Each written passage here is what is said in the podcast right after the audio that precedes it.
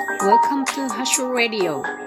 This program is supported by you. ハチです。今日は10月の31日。今日で10月も早終わりですね。皆さん、10月はどんな月だったでしょうか？私はあっ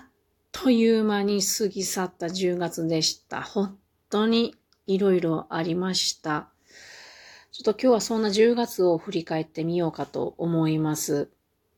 いや、本当にね、10月ね、飛ぶように過ぎ行きましたね。私ね、今、働いていないんですけども、なんでこんなに忙しいんでしょうかな、何回か思いました。そもそも、10月に入る前の9月の末からですね、忙しかったですね。9月の末に私の、あの、イベント、森のお話会というのを開催しておりますが、これが初めてね、和歌山市の森のお話会とコラボだったんですね。一泊二日です。まあ、これに向けてね、私すごい緊張しましてね、まあ、自分だけしかわからないですけど、緊張レベル100のうちの95ぐらいでしたね。で、それに向けて準備とかするのもね、なかなか大変やったのを今思い返しますが、やっぱりやってよかったなってすごく思っております。それから10月に入ってですね、うんと、まあ、10月の6、7、8、2泊3日でですね、なんと茨城旅ですね。これは本当に素晴らしい経験でした。あの、ラジオトーカーの白真白さんと一緒に山を登ろうっていうことでこの話が起こったわけなんですけども、なかなかこういうことないですよね。これ本当にこのチャンスを活かすことができてね、ありがたかったです。で、10月に入りましたらば、岐阜のあの大学は、えっ、と、社会人聴講生で授業を受けるシステムがあるんですね。それで私は週に2回、月曜日、火曜日、フランス語の授業を受け始めました。で、ここでね、あの、フランス人のおじいさんが先生なんですけど、本当に私、総理が合わず、本当に心底腹が立って、もう髪の毛が逆立つような授業なんですよ。で、一回だけね、あの、森のお話会の当日の朝だけサボりましたけども、今も、今のところ7回行っておりまして、ところが先日の7回目でですね、先生との付き合い方、クリアしたように思っております。なかなか苦しい、えー、7回でしたけども、意義のある、あの、ことだなと思います。やめた方がいいんじゃないって。あの、夫にも言われたんですけども、そんな言っても腹立つなんて良くないよって言われたんですけど、なんか腑に落ちずね、いろんな人とどうやってつつけばいいのかっていう研究家みたいな 研究してるので、まあ、特にね、フランス人のおじいさんということで特殊じゃないですか。自分の周りにいない。なので、どうやったら付き合えるかなっていう感じで、あの、考えてたところ、なんとなくいけそうな気がしますが、これはまだ研究は to be continued っていう感じでございます。そんなことして、まあまあ忙しいんですけども、毎週1回ですね、あの、バンドの練習があります。9月から、あの、バンド練習を始めたわけで。で、先週初めてスタジオを借りて練習をしました。で、毎週1回みんなとは練習してますが、もちろん毎日自分でね、あの演奏する音楽の研究、練習などをしているので、かなりね、時間が食います。これ毎日積み上げていかないとできないことなんですよね。で、そうこうしていたらですね、えー、約一週間ちょっと前にですね、えー、おばがこの世から旅立ってしまいました。これも大きな損失ですね。うん。これも to be continue ですね。自分の中で本当に悲しかったな。なんとなくもう過去形になってますけれども、それはもう過去形にはなるんですけれども、でもまだ付き合っていきたい気持ちやなと思っております。後悔がありますからね。まあ、こんな感じの10月で、それで、えー先週の火曜日ですね、ちょうど1週間前ですね、えー10月の森のお話会、これはテーマが岐阜市ですから、あの、シンボルの金火山についての森のお話会でした。なのでね、これも森のお話会も日々積み上げみたいなのが必要なのでね、準備とか。うん、なかなかハードな10月、いろいろあった10月でしたが、あの、私今話したこと全部ハードなんですよ、自分にとってはね。まあ皆さんもいろんなことをなさってか、抱えてなさってると思うんですけども、私にとってはこれら全部、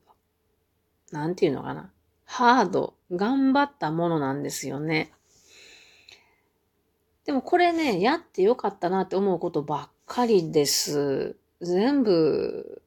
あの、ちょっと難しいな。例えば、あの、9月末の森のお話会 in 和歌山なんてね、これハードに違いないんですよね。あの、私にとってはね。一泊二日でお客さん連れて行くわけですからね、岐阜から。でもこれも本当に良かったなって思う。学んだこともありましたね。うん。それからフランス語なんてね、普段でさえ結構ハードなのにね、あの、そこに2日間取られるってかなりハードです。でもこれも、ぶっ込んでよかったなって今思っております。それから、バンド練習もハードです。で、こんなようなね、あの、ちょっと自分にとってハードやなって思うこと。でも好きなことばっかですよね。こういうのを自分でぶっ込んでいかないとですね、私という人間は非常に怠け者なので、ほっといたら、あの、こういうこと自分に課すことなくほっといたらですね、ぼーっとして時が終わってしまうんですね。何にもせずにって感じ。なので、まあ、自分の可能な範囲で一生懸命やりたいことっていうのを自分にぶっ込んでいきたいなと思っており、まあちょっと忙しかったですけど、10月は特にね、うん、こんなことは続けていきたいなと思っております。で、明日はですね、11月1日ですね。明日は早速、あの、最後のバンド練習です。最後というのは今週末ですね、あの、本番の演奏がやってくるのですよ。で、2ヶ月練習してきた最後の練習が明日です。で、私の希望で、明日もスタジオ練習をしたいっていうことを、な、あの、メンバーの人に言ったら、いいねということで、えースタジオで練習できることになりました。なので、明日は頑張っていきたいなと思っております。そして11月も変わらず、月火はフランス語があります。で、まあ、11月の月末にですね、あの、私の母は、ちょっと、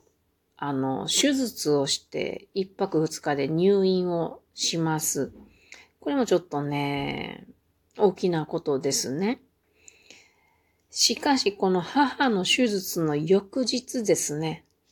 あの、森のお話会があるんですね。ちょっとね、今月末も大変だなと思いますが、頑張っていきたいと思います。